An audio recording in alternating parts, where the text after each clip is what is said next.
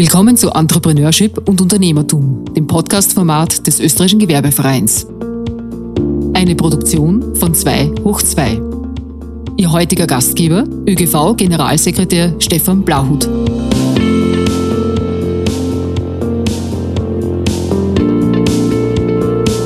Herzlich willkommen zum neunten ÖGV-Podcast über Entrepreneurship und Unternehmertum in Österreich. Heute haben wir einen sehr lieben Gast hier, Thomas Eichelburg, der einen sehr interessanten Weg für alle, die ein neues Geschäftsmodell aufstellen wollten, hinter sich gebracht hat. Er ist ausgebildeter Jurist, hat jahrelang mit seiner Agentur Geschäftsberichte gestaltet und publiziert und ist dann zu dem Zeitpunkt, als Geschäftsberichte nicht mehr publikationspflichtig waren, vor einer Hürde gestanden, über die wir heute reden, über, wie er über diese Hürde gekommen ist und was er heute macht. Ich kann gleich verraten, spannend, ganz was anderes. Lieber Thomas, am Anfang, herzlich willkommen. Hallo Stefan, einen schönen guten Morgen und danke vielmals für die Einladung. Am Anfang stellen wir immer klar, woher wir uns kennen und warum wir per Du sind. Das ist in diesem Fall wieder sehr einfach. Äh, wie ich hier ins Haus gekommen bin, warst du schon da und hattest hier im Haus dein Büro und so haben wir uns kennengelernt. Du bist zwischenzeitlich ausgezogen, ich bin immer noch da, aber wir schätzen und mögen einander und tauschen uns regelmäßig aus. Daher sind wir bei Du. Thomas, woher kommst du jetzt gerade? Äh, ich äh, beantworte noch kurz meine Verbindung zum österreichischen Gewerbeverein. Äh, als ich mich 2002 mit meiner Werbeagentur selbstständig gemacht habe, habe ich eine gute Visitenkarte zu, zu geringen Kosten gesucht und wandte mich an den Herwig Keinz, der mich freudig hier aufgenommen hat. Und so habe ich die ersten Jahre meiner Werbeagentur hier im Palais Eschenbach verbracht. Dann ist Herwig leider gestorben, dann kam Stefan und so ist eine gute, enge Verbindung und Freundschaft entstanden. Ich komme jetzt, es ist 10 Uhr, gerade aus dem Büro, wo ich eine, einen Videocall von meinem Social Media Spezialisten in der Früh hatte, und wir die weiteren Strategien für die letzten zwei Monate des Jahres abgesprochen haben. Vielleicht machen wir einen kurzen Exkurs, weil für mich bist du so ein bisschen ein ganz typisches Beispiel eines ÖGV-Mitgliedes, äh, das durch den ÖGV auch äh, in, in schwierigen Zeiten einen neuen Weg gefunden haben. Vielleicht ganz kurz, äh, ich habe schon gesagt, du bist ausgebildeter Jurist, du hast selbst gesagt Werbeagentur. Was hast du damals genau gemacht oder auch wie bist du da zur Werbeagentur gekommen? Zur Werbeagentur kam ich, dass das Unternehmen, in dem ich davor tätig war, von einem größeren Unternehmen aufgekauft wurde und ich gewusst habe, beim neuen Eigentümer werde ich langfristig Arbeitsplatzprobleme bekommen und habe mich dann eben für die Selbstständigkeit entschieden. Ich hatte damals schon fast 20 Jahre Marketing, Konsumgüterindustrie, Medienerfahrung hinter mir und habe diese Werbeagentur ursprünglich als eine schwerpunktmäßig Beratungsagentur gegründet. Hatte auch gute Unternehmen, die ich beraten durfte, von Ikea bis Nissan und rauf und runter. Und im Laufe der Zeit hat sich dann das Thema Geschäftsberichte immer stärker herausetabliert, weil es äh, drei Erfahrungen von mir gut verbindet. Das eine ist ein juristisches Fachwissen, das zweite ist eine Beurteilung von grafischen Ideen und Umsetzung und dem Thema des grafischen Storytellings. Und das dritte, eine gute Vernetzung im journalistischen Bereich, die wir textlich diese Berichte dann auch entsprechend umsetzen konnten. So hat sich dann das Thema Geschäftsberichte entwickelt bis aufgrund einer Gesetzesänderung 2013 mein Geschäftsmodell obsolet wurde. Und wie ist das? Du bist Spezialist im Geschäftsbericht erstellen und dann ist von einem Tag auf den anderen aus. Wie geht's Ihnen da? Ja, das heißt zum Beispiel Raiffeisen hatte im Jahr 2013 noch, ich glaube, 54 Geschäftsberichte gemacht. Im Jahr 2014 nur noch drei. Das heißt, es ist schlichtweg der gesamte Markt zusammengebrochen. Und dieser Markt war aber mein Haupteinnahmebereich. Das hatte dann zur Folge, ich musste mich komplett neu orientieren. Es hätte die Möglichkeit gegeben, die Werbeagentur ganz neu zu positionieren, was ich mir nicht zugetraut habe, weil ich einfach äh, im Social-Media-Bereich ein Dinosaurier bin und mir die Jungen hier fachlich um die Ohren fahren. Und habe dann versucht, eben mich neu zu erfinden, musste die bittere Erfahrung machen, dass man gut über 50 mit Führungserfahrung und Selbstständigkeit in einem neuen Angestelltenverhältnis chancenlos ist und habe dann alle möglichen Varianten einer weiteren Selbstständigkeit überprüft. Und dann ist mir der Zufall zu Hilfe gekommen. Ich habe im Rahmen meiner Werbe Werbeagentur mich sehr viel mit dem Thema Wein beschäftigt und hatte dort ein Weinnetzwerk. Und im Rahmen dieses Weinnetzwerkes bei wieder einer der unzähligen Verkostungen wurde mir erzählt, dass die Firma Bayer Biovital verkaufen möchte. Der Preis, der mir genannt wurde, war eine Million Euro und ich habe das gehört und vergessen. Es war nicht wesentlich. Drei, vier Monate später, selbes Setting, sagt man mir, die Firma Bayer verkauft jetzt die Marke Biovital um 500.000 Euro. Und dann bin ich hellhörig geworden und habe gesagt, wenn die den Preis binnen sechs Monaten um die Hälfte reduzieren, dann wird es noch viel billiger werden und dann wird es spannend. Und der Herr Specht, der ja Wermutproduzent ist und immer schon Wermutlieferant für Bayer war, für Biovital war, mit dem habe ich mich zusammengetan. Er übernahm die Produktionsagenten und ich den Bereich Geschäftsführung, Marketing, Vertrieb. Damit hatten wir jeder in seiner Kompetenz die Arbeitsbereiche aufgeteilt. Und wenige Wochen danach äh, war das Geschäft abgeschlossen. Und ihr seid, ihr habt das produziert, ihr habt das auf, weiter auf den Markt ge, gebracht oder wieder auf den Markt gebracht, das weiß ich jetzt nicht genau. Der Grund, warum es Bayer so, so günstig verkaufte, beziehungsweise einen Verkaufsdruck hatte, war, weil sie massive Probleme mit dem Drogeriediskontmarkt hatten. Und diese Probleme konnte ich Gott sei Dank, weil etwas Handelserfahrung hatte ich schon in meinem Vorleben gesammelt, binnen sechs Monaten lösen. Dann stand das Produkt wieder gesund, gut etabliert am Markt da. Die Produktion funktionierte, die Distribution funktionierte. Es war alles sehr gut gelöst. Und ich weiß, dass ihr sozusagen auf dem aufsteigenden Ast wart. Es hat gut ausgeschaut. Wie es dann manchmal passiert, ist ein bisschen die Krise hineingekommen auf persönlicher Ebene. Wollen wir jetzt nicht so sehr extemporieren. Äh, und ihr habt euch getrennt. Ähm, das muss ich dann noch etwas äh, länger ausholen. Nach sechs Monaten waren die Hauptunternehmensprobleme bei Biovital gelöst. Mittlerweile kannte ich den Lebensmittelmarkt, den Nahrungsergänzungsmittelmarkt gut und es war mir einerseits langweilig, weil man mit einem Pensionistenprodukt marketingtechnisch so wenig machen kann. Und andererseits sah ich, dass es eine große Lücke gab.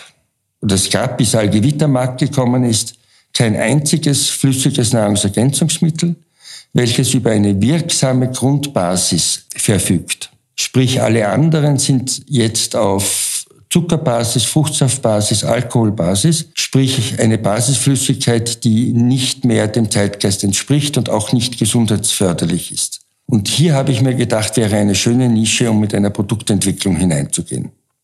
Der Leonhard Specht hat das Ganze als geht nicht, klappt nicht, bist wahnsinnig, möchte nichts damit zu tun haben, klassifiziert. Und ich habe mir die Genehmigung geholt, ob ich das nebenbei machen kann und er hat gesagt, mach nur, wenn du so verrückt bist, ich möchte dich nicht hindern. Ja, dann entstand dieses Projekt, ein durchgehend wirksames Nahrungsergänzungsmittel auf die Beine zu stellen, neben meiner Geschäftsführungstätigkeit bei Biovital. Diese und andere Dinge haben dann unser Einvernehmen langfristig nicht befördert, so dass wir uns dann 2019 einvernehmlich getrennt haben.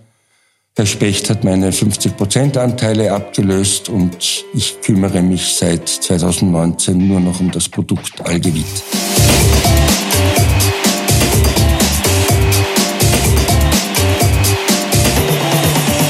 Algevit, ein flüssiges Nahrungsergänzungsmittel. Da bist du ganz allein drauf gekommen oder wie kam dir die Idee? Weil du bist ja kein Biologe oder kein Nahrungsmittelexperte in dem Sinn. Da möchte ich deinen Satz gleich aufgreifen. Ja, ich bin kein Biologe und Gott sei Dank war ich es nicht. weil hätte ich gewusst, welche Hindernisse es bei der Produktentwicklung gibt, und das weiß ein Biologe, dann hätte er das Thema gar nicht angefasst. Ich bin mit der Werf der Unkenntnis in das Thema hineingegangen und habe mich von Problemen nicht abschütteln lassen. Das ist der Grund, warum es dieses Produkt heute gibt. Prinzipiell schwebte mir vor, ein Nahrungsergänzungsmittel auf den Markt zu bringen, welches auf biologischer Grundbasis beruht, wo ich den ganzen Markt äh, veganen und sehr ernährungsbewussten Menschen mitnehmen kann und wo ich einen Leistungsnachweis, einen anerkannten Leistungsnachweis der medizinischen Wirksamkeit habe. Das war meine Grundidee. Diesen Kriterien entsprachen zwei Pflanzen. Die erste Pflanze war die Chlorella-Alge, die zweite Pflanze war das Weizengras. Das Weizengras war für mich komplett unsexy. Das klingt so nach äh, Kühe auf der Weide. Habe ich gedacht, da kann man keine jungen Menschen damit ansprechen und habe mich auf das Thema Chlorella konzentriert. Und dann einfach mit viel Durchhaltevermögen und Krisenresistenz und auch viel Glück dieses Produkt dann fertig entwickeln können. Das ist äh, spannend und ich als jemand, der diese Entwicklung ja beobachten durfte, kann feststellen, dass das so ein bisschen ein Gewerbeverein zusammentreffen dann war, um es kurz zu umschreiben. Du hast die Chlorella-Alge ausgewählt. Eines unserer Mitglieder produzierte oder produziert diese Chlorella-Alge bei Bruck an der Leiter ein anderes Mitglied weiß, wie man äh, sicher produziert und den Vorschriften des Marktes Genüge tun. Und so habt ihr Schritt für Schritt zusammengefunden. Ich weiß von dir, du hast äh, Nächte im Labor verbracht, um sozusagen den richtigen Weg zu finden. Äh, kannst du das ein bisschen erzählen, wie das ist, äh, wenn du da diese, dies, das, das Produkt findest, die Zutat findest in dem Sinn dieses Alchemistische, möchte ich fast sagen, äh, aus deiner Sicht durchmachst, bis du zum richtigen Ding kommst. Wie ist, was ist das für ein Weg und wie erlebt, hast du das erlebt? Als ich mich für das Thema Chlorella-Alge entschieden hatte, habe ich so in meinem erweiterten Bekanntenkreis herumgefragt, äh, was sie davon halten. Eigentlich alle haben mir davon abgeraten, weil die Bakterienbelastung der Chlorella in der Zucht ein unwegsames Problem sei. Ich habe dann auf äh, Vermittlung einen sehr guten, erfahrenen Produktentwickler gefunden, dem ich ein fertiges Produktkonzept vorlegen konnte und der die Entwicklung gestartet hat. Mein Part war die Positionierung, welche Zutaten, welche Leistungsauslobungen etc. ich haben möchte und er hat den chemischen Part übernommen. Es gab eine Phase, da hat mir der Produktentwickler den Entwicklungsauftrag zurückgelegt, hat gesagt, das geht nicht. Ich habe ihn dann mit einem Rehherz und einer Rehleber zu Weihnachten bestochen, damit er doch weiterarbeitet. Und irgendwann einmal gab es dann eine sehr, sehr schöne Lösung. Die Chlorella-Alge von der Firma Ecoduna aus Burg und der Leiter zu beziehen, war eine einfache Entscheidung, weil es einfach ein hochqualitatives Unternehmen ist mit sehr fairen und gescheiten Ansprechpartnern. Dann kam leider eine Phase, wo ich einer falschen Empfehlung gefolgt bin und einen nicht hochqualitativen Produzenten mir ausgesucht habe, aus Unwissenheit und massive Produkt- und Produktionsprobleme hatte und wusste, ich muss meine Produktion auf wesentlich qualitativ hochwertigere, sicherere Beine stellen. Und pilgerte dann zu dir, lieber Stefan, und habe gesagt, es gibt ja jemanden in Österreich, der im Gewerbeverein ist, der alle Kriterien erfüllt, die ich mir nur wünschen kann, nämlich ein überschaubarer Betrieb, ein Familienbetrieb mit bester Reputation, mit 150 Jahren Erfahrung in der biologischen Ecke zu Hause. Könntest du mich bitte nicht mit der Firma Quitzter vernetzen? Und das geschah dann auch. Und der geschätzte Generalkonsul kannte mein Produkt, hat es als spannend und mutig gefunden und hat gesagt, ja, Stefan, bring uns zusammen, das, darüber rede ich gerne. Und daraus wurde dann wirklich eine sehr schöne Geschäftsentwicklung. Alle Produktionsprobleme, die ich vorher hatte, sind kein Thema mehr.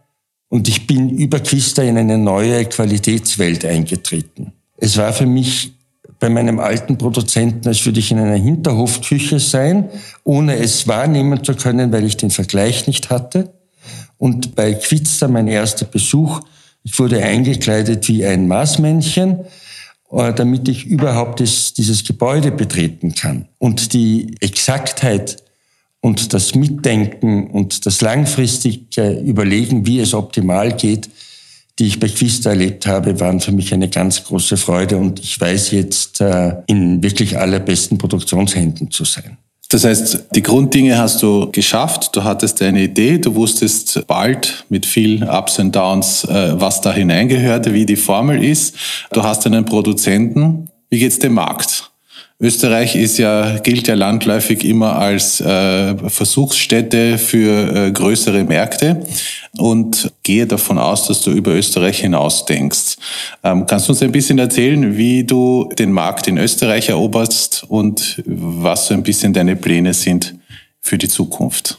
Wenn man ein neues Produkt mit einem ganz neuen Produktkonzept auf den Markt bringt, ist die Bewerbung, die Bekanntmachung sehr kapitalintensiv. Einerseits durch die Probleme, die mir der Vorproduzent gemacht hat. Andererseits einfach, weil es wirklich kapitalaufwendig ist, habe ich mich jetzt entschlossen, einen Investor in die Firma hineinzunehmen, weil das Produktkonzept so tragfähig ist, dass es neben Österreich auch sofort für den deutschen Markt eins zu eins umsetzbar ist und ich alle rechtlichen Bedingungen erfülle und ich einem Investor auch gleichzeitig die Starterfolge und Umsatzerfolge des österreichischen Marktes vorlegen kann. Das heißt, ich weiß, ich bin zu klein, dass ich das alleine mache, auf der einen Seite. Ich weiß, ich habe ein höchst spannendes Produkt auf der anderen Seite, wo mir aber für die entsprechende Größe das Kapital fehlt. Also ist es die beste Voraussetzung, um hier einen Partner in das Boot zu nehmen. Mir kommt in dieser ganzen Überlegung auch die Corona-Krise sehr zugute, weil sie zwei Trends massiv verstärkt und beschleunigt hat. Der eine Trend ist, dass der Begriff der Gesundheit viel ganzheitlicher mittlerweile betrachtet wird. Sprich, es geht nicht mehr um, ich habe einen Vitamin D-Mangel, ich nehme eine, ich nehme Vitamin D-Tropfen, sondern es geht um das Thema, wie kann ich meinen Körper entlasten, um gesund zu sein auf der einen Seite und um äh, als gesunder Mensch ins Alter zu kommen. Da gibt es eine sehr spannende Untersuchung vom Deutschen Zukunftsinstitut. Es gibt von der IGEFA eine sehr schöne Untersuchung, wo das Self-Care-Bewusstsein der Österreicher in der Corona-Zeit um 22 Prozent gestiegen ist. Das heißt, die Eigenverantwortung des Konsumenten für seine eigene Gesundheit. Beide dieser Dinge spielen sehr in die Produktleistung der, äh, meines Produktes Algevit hinein. Ganz spannend. Das heißt, du bist drauf und dran, die Welt zu erobern. Was ist deine Vision als Werbefachmann? Hast du sicher eine Vision? Ähm, meine Vision ist, im dritten Quartal 2022 am deutschen Markt durchzustarten. Bravo. Großer Markt. Spannender Markt. Vom Blick von heute zurück und nach vorne. Viele unserer Hörer sind Gründer, gründen selber, wollen vielleicht gründen und als Gewerbeverein wollen wir natürlich viele Gründer sehen äh, und freuen uns darüber, über jedes unternehmerische äh, Handeln. Wenn du diese Geschichte von Algevit, die jetzt eben erfolgreich am Markt ist, zurückschaust, was sind denn die größten Hindernisse gewesen, die du erlebt hast? Sprichst du jetzt von Hindernissen oder von Fehlern, die ich gemacht habe? Was würdest du einem Gründer jedenfalls ans Herz legen, äh, zu machen oder nicht zu machen, wenn er sein Produkt, seine Dienstleistung, sein, was auch immer sein Angebot ist, äh, auf, die, auf den Weg schicken möchte? Einen Gemeinplatz ganz am Anfang. Vertrauen ist gut, Kontrolle ist besser. Der Fehler der falschen Produzentenauswahl wäre im Nachhinein vermeidbar gewesen, wenn ich dir mal schlichtweg Kompetenz zugekauft hätte. Ich war zu sparsam, weil ich gesagt habe, ich habe Großes vor, ich muss einfach das mit möglichst geringen Mitteln machen. Ich habe hier schlichtweg an der falschen Stelle gespart und eine Person vertraut, dass sie das Richtige macht. Hier würde ich jedem empfehlen, großzügiger zu sein und jedes Blatt zweimal zu wenden. Das ist das Erste. Das Zweite, es betrifft vielleicht mich speziell, weil ich das als mein Baby entwickelt habe.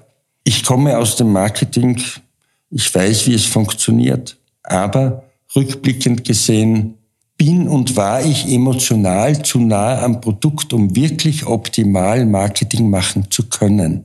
Erster Fehler, zweiter Fehler, die Produzentensicht und die Konsumentensicht unterscheiden sich prinzipiell. Und man kann nicht auf der einen Seite Produktentwickler, Produzent sein und auf der anderen Seite perfekt in den Schuhen des Konsumenten wandern. Hier hätte ich bescheidener sein sollen und sagen, ich weiß es zwar, wie es geht, aber ich bin aufgrund meiner Geschichte nicht der optimale Mann dafür. Hier sind sicherlich Fehler passiert. Das, worauf ich wirklich stolz bin bei der ganzen Geschichte, ist meine Beharrlichkeit, eine Vision umzusetzen, egal wie die Schwierigkeiten waren. Ich freue mich heute zweimal die Woche wenn ich von irgendeinem Konsumenten ein E-Mail bekomme, der sich bedankt, dass was immer bei ihm gesundheitlich besser geworden ist, dass das Produkt wirksam ist und so weiter. Weil wenn man ein gewisses Alter hat, spielt vielleicht der Euro am Konto nicht mehr die primäre Rolle, sondern es ist auch sehr wichtig, das Gefühl zu haben, etwas Sinnvolles zu tun oder getan zu haben.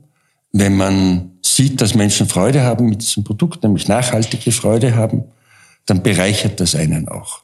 Jetzt ist das Silbertablett heraus und ich muss natürlich unseren Hörern empfehlen, in ein einstiegiges Geschäft, in eine Drogerie zu gehen und das Produkt Algevit zumindest mal zu probieren. Gerne auch mit einer Response an uns und an den Thomas. In diesem Dreiklang zwischen Genie, Wahnsinn und Durchhalten, also die Idee, die Entwicklung und das Ausrollen, wo glaubst du, ist der wichtigste Teil drinnen? Ohne Genie kein Wahnsinn. Und ohne Durchhaltung tanze ich in den Wolken und bekomme nichts am Boden. Äh, diese drei Dinge gehören zusammen, wenn man so wahnsinnig ist, etwas wirklich Neues machen zu wollen. Ich hatte diesen Wahnsinn aus welchem Grund immer. Ich weiß nicht, ob ich dem jeden empfehlen möchte, aber ein besseres MeToo-Produkt äh, war nicht mein Ziel. Und ich wollte es mir einfach noch einmal beweisen und habe das mit jeder Sturheit umgesetzt. Lieber Thomas, ein klassischer Austrian Dream, um diese Floskel zu verwenden, von der Idee zum Produkt, zum Erfolg. Ich wünsche dir weiter alles Gute und ich freue mich zu sehen, dass du diese schwierige Phase, die du Mitte des letzten Jahrzehnts hattest, so erfolgreich und spannend überwunden hast. Liebe Hörer, herzlichen Dank dass Sie zugehört haben und ich hoffe, Sie konnten aus unserem Gespräch etwas mitnehmen. Wenn es Ihnen gefallen hat, abonnieren Sie diese und alle anderen Folgen von Entrepreneurship und Unternehmertum in Österreich und empfehlen Sie uns natürlich weiter. Wer mehr über die älteste Vereinigung von Unternehmerinnen und Unternehmern in Österreich erfahren möchte, wird auf unserer Webseite unter www.gewerbeverein.at fündig. Und natürlich gibt es uns auch in echt, auch wenn die Zeiten schwierig sind. Im Gewerbeverein finden regelmäßig Netzwerkveranstaltungen für Unternehmer und Unternehmerinnen statt. Kommen Sie zu uns ins Palais Eschenbach im Herzen der Stadt Wien. Wir freuen uns auf Sie.